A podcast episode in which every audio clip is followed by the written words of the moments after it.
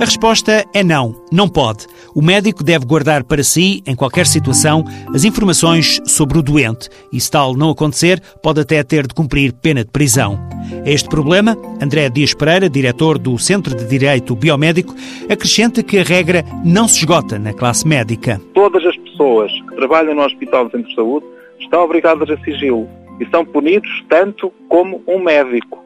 Isto não é só um problema de médicos, é um problema de todos os profissionais que trabalham ao redor da saúde. Para quebrar o sigilo médico é preciso o consentimento do doente, mas há exceções. É o chamado consentimento presumido, presumir que o doente consentiria eh, na revelação dessas informações, aí pode entrar um pouco a partilha da informação dentro da equipa médica.